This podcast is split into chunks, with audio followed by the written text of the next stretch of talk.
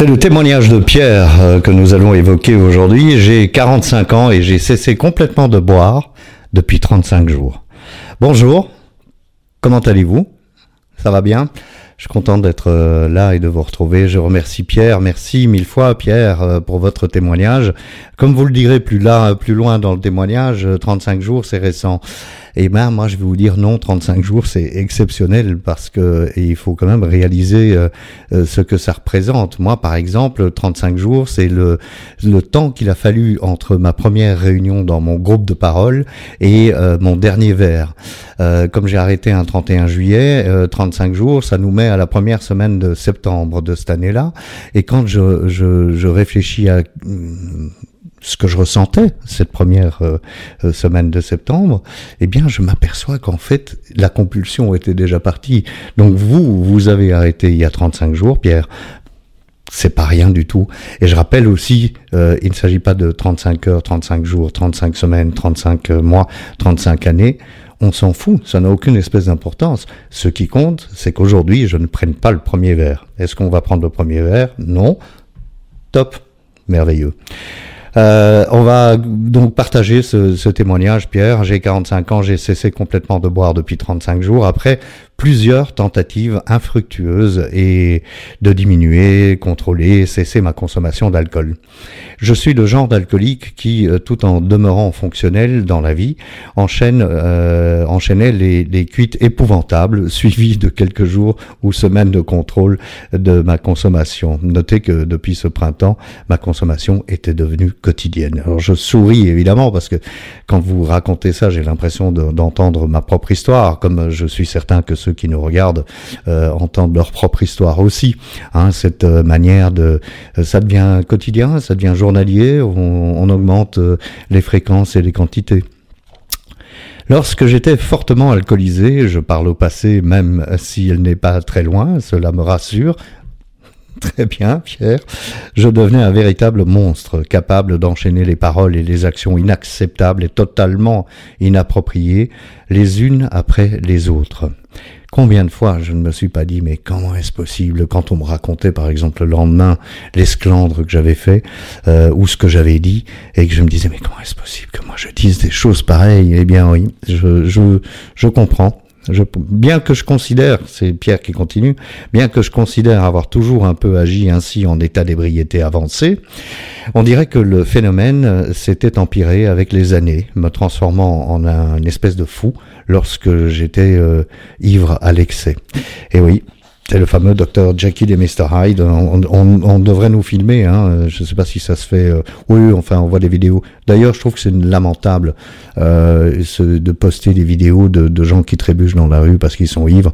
Euh, je trouve pas ça drôle du tout. L'alcoolisme et l'addiction en général, euh, les addictions en général, c'est une maladie et c'est il y a rien de drôle à cette affaire.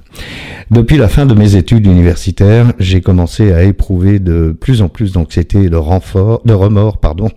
Euh, j'ai pas mes lunettes, hein, ça se voit, de remords lors de mes lendemains de veille, à un tel point que cela m'a parfois amené jusqu'aux urgences des hôpitaux à quelques reprises. Terrassé que j'étais par de profondes crises d'anxiété et persuadé que j'étais devenu fou ou sur le point de me faire du mal. Alors là, on partage tous euh, cette sensation euh, de devenir fou, parce que parfois on se met dans des situations qui sont tellement euh, dingues et qu'on se dit, mais pourvu que ça s'arrête, quoi. Pourvu que ça s'arrête, et par tous les moyens, et y compris le suicide, bien sûr. Alors, Dieu soit loué, on ne le fait pas, parce que ça, il faut se rappeler que le suicide, bah, ça n'aide personne hein, autour de nous, c'est le contraire. On croit qu'on débarrasse le plancher et que tout le monde est content d'être débarrassé de nous, c'est pas le cas. Je me considère malgré tout, c'est Pierre qui continue, hein, c'est Pierre qui euh, nous dit, je me considère malgré tout comme une bonne personne, attentionné et empathique envers mon entourage, ayant toujours maintenu d'excellents emplois et eu d'excellentes évaluations et n'ayant jamais raté une journée de travail à cause de ma consommation. Oui, c'est dingue, hein, ça, ça aussi on partage Pierre. Euh, et beaucoup, beaucoup, beaucoup d'entre nous, euh, combien de fois j'ai pas entendu des partages dans les réunions euh, de gens qui disaient euh, je ne comprends, je suis même étonné de, de, de voir à quel point j'ai toujours été euh, fonctionnel que j'avais la tête dans le cul tous les matins, excusez-moi l'expression, mais il n'y en a pas d'autre, j'avais vraiment la tête dans le cul tous les matins, mais j'assumais le travail de la journée pour après euh, replonger dans l'alcool et ainsi de suite et ainsi de suite le, cercle vicieux. C'est fou d'arriver à garder des emplois euh, et, à, finalement faire ce qu'il faut là où on a euh, probablement aucune envie de faire quoi que ce soit. Cela m'a poussé à arrêter de boire pour de bon et je fréquente régulièrement les cercles des AA depuis cette date. Je souhaite demeurer abstinent jusqu'à la fin de mes jours. Je suis soutenu euh, par mon employeur, par ma conjointe et par mes proches. Pierre, super témoignage et encore une fois, euh, euh, la fin est, également à pointer du doigt.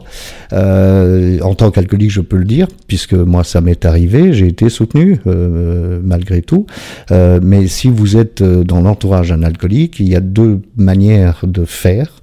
Euh, soit vous laissez tomber, vous baissez les bras, vous laissez tomber et vous partez, vous quittez l'alcoolique en question, euh, ou alors vous vous êtes extrêmement patient et vous êtes euh, un saint ou une sainte, patient et plein d'empathie pour cet alcoolique en espérant qu'un jour un déclic se fasse. C'est dramatique d'être en contact avec des alcooliques qui sont en pleine consommation parce que c'est très très très compliqué à vivre pour les proches et pour euh, les employeurs aussi. Hein. Moi, j'ai jamais perdu un job, Pierre visiblement non plus.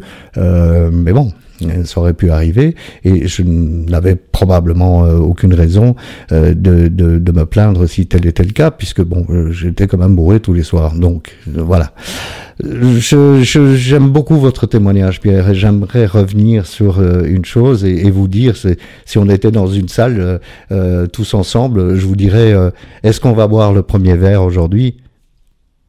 Et vous répondez non, bien sûr, on va pas prendre le premier verre aujourd'hui. Donc on s'en fout de la longueur de l'abstinence. Ce qui compte, c'est l'abstinence du jour. Et aujourd'hui, je n'ai pas pris le premier verre et je m'engage à ne pas prendre le premier verre aujourd'hui, jour où je tourne cette vidéo. Et vous, vous faites pareil, d'accord? C'est comme ça qu'on y arrive. En tous les cas, mille merci Pierre, mille merci pour vos témoignages. Continuez à m'envoyer vos, vos témoignages par email, exclusivement par email. Et puis, euh, bah, je vous donne rendez-vous la semaine prochaine, d'accord? À la semaine prochaine.